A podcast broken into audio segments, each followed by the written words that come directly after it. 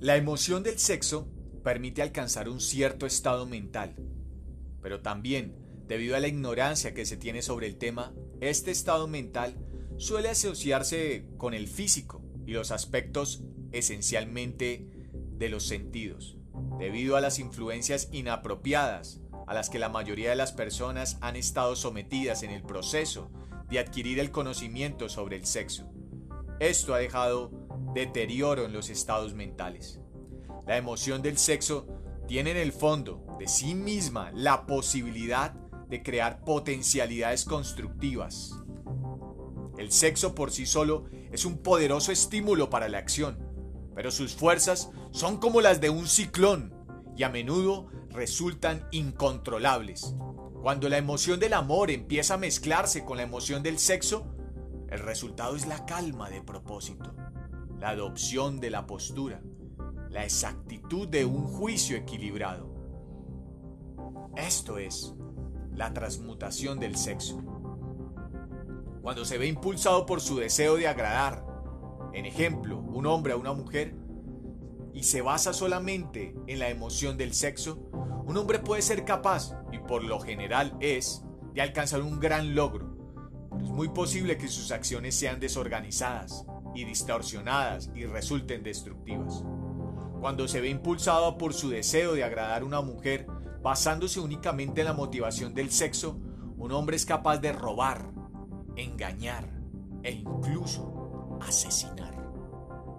Pero cuando la emoción del amor se mezcla con la del sexo, ese mismo hombre guiará sus acciones con mayor cordura, equilibrio y razonamiento. El amor, el, romanticismo y el sexo son emociones capaces de impulsar a los hombres a alcanzar alturas de superlogros. El amor es esa emoción que sirve como una válvula de seguridad que asegura equilibrio, porte y esfuerzo constructivo. Cuando estas tres emociones se combinan son capaces por sí solas de elevarlo a uno a la altura de un genio. Cuando las emociones son estados de la mente, sencillamente la naturaleza ha proporcionado al hombre una química de la mente que opera de una manera similar a los principios de la química de la materia. Es un hecho bien conocido que, con la ayuda de la química de la materia, un químico puede crear un veneno mortal mezclando ciertos elementos, ninguno de los cuales es nocivo, si se toma por sí solo en las proporciones correctas. Del mismo modo, las emociones se pueden combinar de tal forma que produzcan un veneno mortal. Cuando las emociones del sexo y los celos se mezclan, una persona puede convertirse en una bestia dominante o demente. La presencia de una emoción destructiva y de varias en la mente humana a través de la química de la mente constituyen un veneno capaz de destruir el sentido de justicia, equilibrio y equidad de una persona. El camino que conduce al genio que lo comprende en el desarrollo es el control y el uso del sexo, el amor y el romanticismo. Este es un proceso que se estimula en la presencia de estas emociones como los pensamientos dominantes en la mente de uno, que desaniman la presencia de unos y animan otros. Esta es la transmutación del sexo en el desarrollo personal. Sabemos que tenemos una química que produce estos deseos y estas emociones, pero que si sabemos canalizarlas correctamente, podemos llevarlas en control y equilibrio para que nos produzcan la capacidad de perseverancia, motivación y acciones. Este es el poder de la emoción del sexo. Este es el único camino que conduce al gran éxito. Es el esfuerzo voluntario y consciente. Un hombre solo podrá alcanzar grandes logros financieros, empresariales, familiares, personales, gracias a la fuerza impulsora de la energía del sexo. Pero la historia está llena de pruebas de que uno puede llevar consigo y suele suceder ciertos rasgos de carácter, defectos, que lo privan de su habilidad para conservar o disfrutar de una fortuna o de un éxito.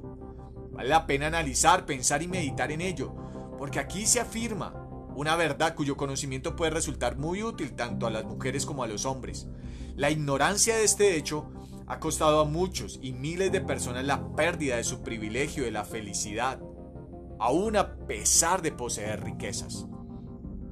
Sabemos que la emoción del sexo desbordada puede crear destrucción y caos. Pero también sabemos que la persona que logra generar un autocontrol sobre las emociones del sexo para canalizarlas en una dirección de un propósito definido, razonable y equilibrado, logrará sus mayores potenciales.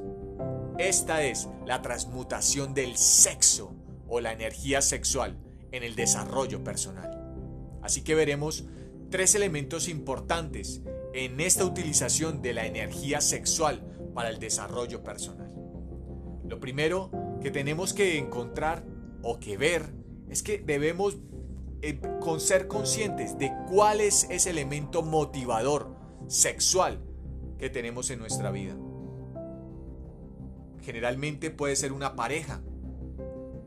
Utilicemos ese elemento o esa persona como la visualización concreta de que esa es la estimulación sexual que nos permite producir la vibración en, en nuestros pensamientos hacia el objetivo de los propósitos que deseamos.